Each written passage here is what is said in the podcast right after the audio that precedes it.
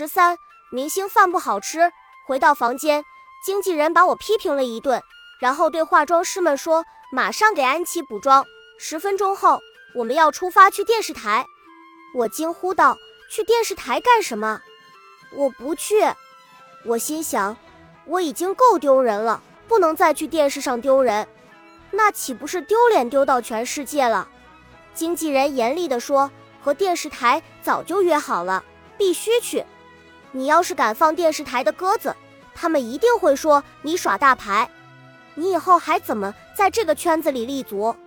我担心起安琪来，哎，我要是再弄砸，安琪以后就当不成明星了。那我一辈子都不会原谅自己，我只好言听计从。化完妆后，我晕晕乎乎的被经纪人带出了酒店，塞进了一辆劳斯莱斯里。路上，经纪人不停的跟我念叨，要我注意这个，注意那个。我本来就七上八下的心变得更加忐忑了。到了电视台，一走进演播室，台下的观众就尖叫起来：“安琪，安琪，我爱你！”主持人十分热情，问了我许多问题。我压制住自己快要跳出胸膛的心脏，一一作答。我还是一如既往的不断犯错。从主持人脸上时不时一闪而过的惊讶中，我能猜测出来。唉，但愿我不要错得太离谱，不然我可真是无颜面对安琪了。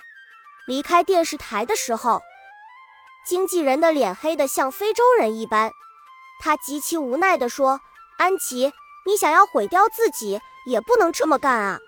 你知道你今天犯了多少错吗？你今天犯的错，比你长这么大犯的错加起来都要多。你怎么跟变了个人似的？你是有什么不满吗？就算你有什么不满，也不应该拿自己的工作和前途开玩笑啊！你知道公司在你身上投入了多少金钱和心血吗？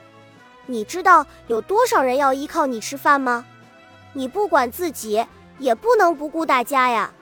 经纪人的批评让我无地自容，我也觉得不能再这么下去了。我必须马上找到安琪，把她和我换回来。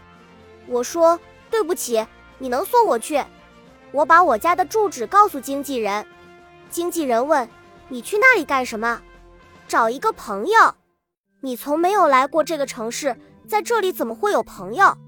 你是不是又想出逃？明天新戏就要开机了，这部戏可是跟好莱坞合拍的，投资上亿美元，你可不能再出状况了。经纪人把我送回酒店后，特别叮嘱保镖要看好我，不许我离开房间半步。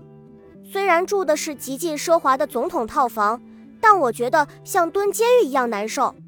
躺在超大的豪华床上，我问爸爸：“爸爸，我是不是特别丢人？”爸爸安慰我说。杨哥，这怪不得你，你又不是真正的明星，哪里知道怎么应付记者和主持人？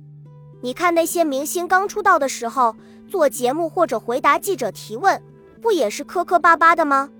我说，哎，看来当明星也不容易啊。爸爸，我想跟安琪换回来，可是我现在被看住了，出不去怎么办？爸爸说，你不能去找他。可以让他来找你啊！对呀，我真是榆木脑袋不开窍。现在是晚上，杨哥应该已经回家了。我往家里打电话就能找到他。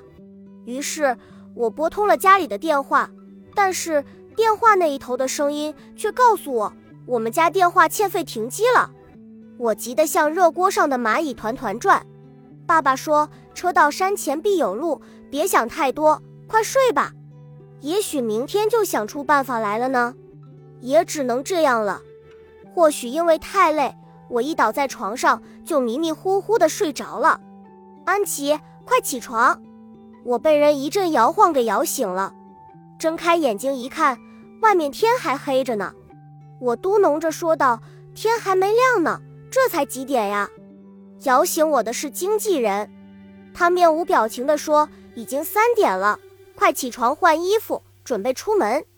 天哪，凌晨三点就要出门，还让不让人活了？经纪人说抓紧时间，今天要去海边拍日出的场景戏。我迷迷糊糊的刷牙、洗脸、被化妆，然后被带出酒店，被塞进车子里面。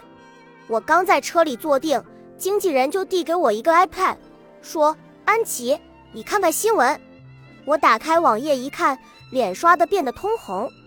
我看见新闻网页上全是我出丑的照片，记者们从各个角度拍我摔倒时和摔倒后的图片，并极尽讽刺之词，说我之前的优雅全是装出来的，要揭穿我的庐山真面目。记者们似乎在两个方面进行比拼：一是比谁拍到的照片更难堪，一是比谁挖苦我的话更难听，仿佛谁让我出的丑越多，谁就更厉害似的。我说，这些记者太可恶了，难道他们就没有摔倒过？